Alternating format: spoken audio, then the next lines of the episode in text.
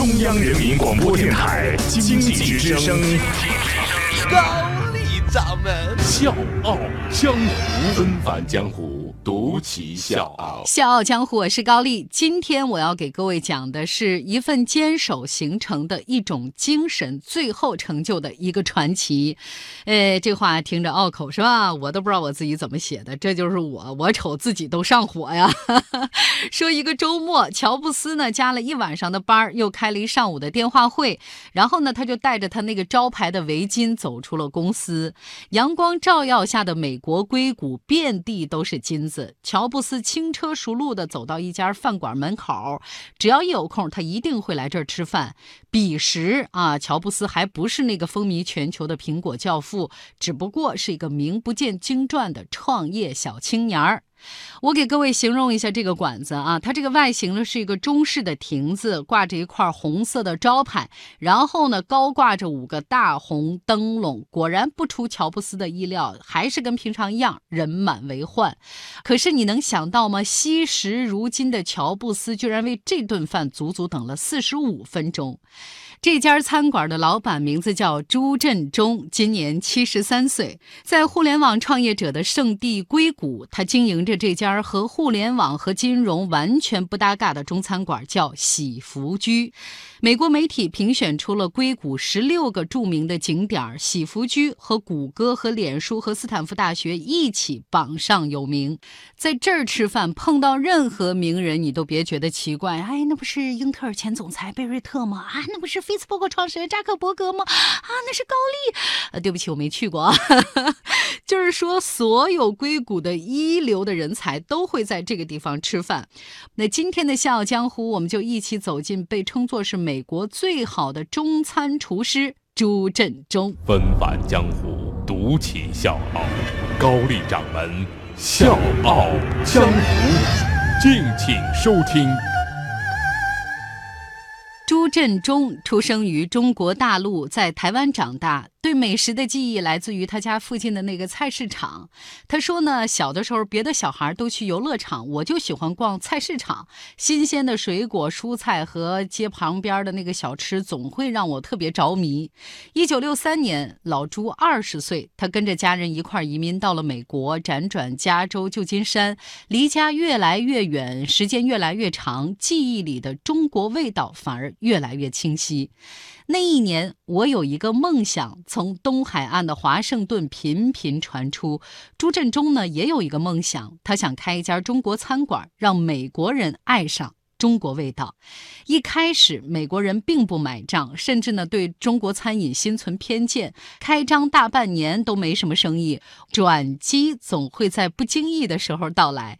一九七二年，尼克松访华，北京烤鸭征服了这位刚刚学会用筷子的美国时任总统。朱振中就趁着这个机会啊，中美建交了，他很多次的回国取经，一刻不停的在吃在学，做出最地道的中国菜。烤鸭很容易学，但做出好味道是特别考验功夫的。老朱转遍了北京大大小小的烤鸭店来学艺，从鸭子的选购到配料的调制，每一步他都不敢马虎。火候的拿捏只可意会不可言传，这个呢是老朱在二十多年的磨砺当中深入肌理的技艺。学会了做地道的烤鸭，这只鸭子很快就飞到了美国前国务卿舒尔茨的耳朵里。他经常跑这儿来吃，就好这口。舒尔茨呢还邀请老朱去白宫做客，向到访的法国前总统希拉克介绍说，这是美国最好的中餐厨师。老朱的中国餐馆这么的红火，除了对食物的精益求精，还有他自己独特的秘籍。他对每一个顾客都会鞠躬微笑，不管你是总统大佬还是街头的流浪汉。老朱说，这是中国人最讲究的人情味儿。这片土地给了创业者成功的机会，前提是你得足够努力呀。在不努力就会死的硅谷，老朱把每一天都当成开业的第一天，终于获得了美国味的认可。每天上午的十一点半，年过七旬的朱振中会穿着一身熨好的白色的主厨装，准时站在餐馆门廊里迎客。没多长时间，挂着红灯笼和山水画的餐厅里面，英语、法语、西班牙语这些声音此起彼伏，服务员切换着各种语言，忙碌地接着外卖电话。七十三岁的老朱激情不减，他经常跑到开放式的厨房去帮忙，一边做饭一边和进出的客人高声的打着招呼。一碗面的制作过程也会引来食客的围观。旁边的小桌子上，科技大佬们一边享受着美食，一边酝酿着改变世界的新的创意。在朱振中的印象里，硅谷有百分之九十的 CEO 都来喜福居品尝过中国味道。小小的喜福居成了硅谷创业者的大食堂，他能和每个人都打成一片，他永远不知疲惫，和硅谷的创业精神完全合拍。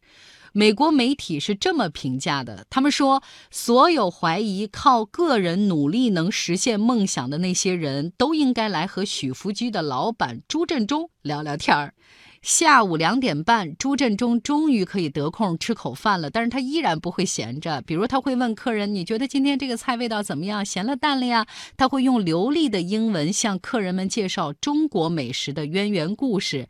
他不光是想让外国人爱上中国菜，更想让他们了解中国。爱上中国。另外，除了经营餐馆，老朱还出版了三本菜谱，开办了自己的烹饪课程。他腾出了一个小房间，专门做教室，每周六都会花三个小时现场教四道中国菜。他就说，哪怕是学会几句中国话，都会让美国人觉得很新鲜。很多人都劝老朱说：“您钱也赚够了，也该退休了吧，歇歇吧。”老朱会摆摆手说：“这不是钱的事儿，我呢为我这摊子事业感到自豪。厨房里也能创造历史，世界正在转动，世界正在改变，这根本停不下来。”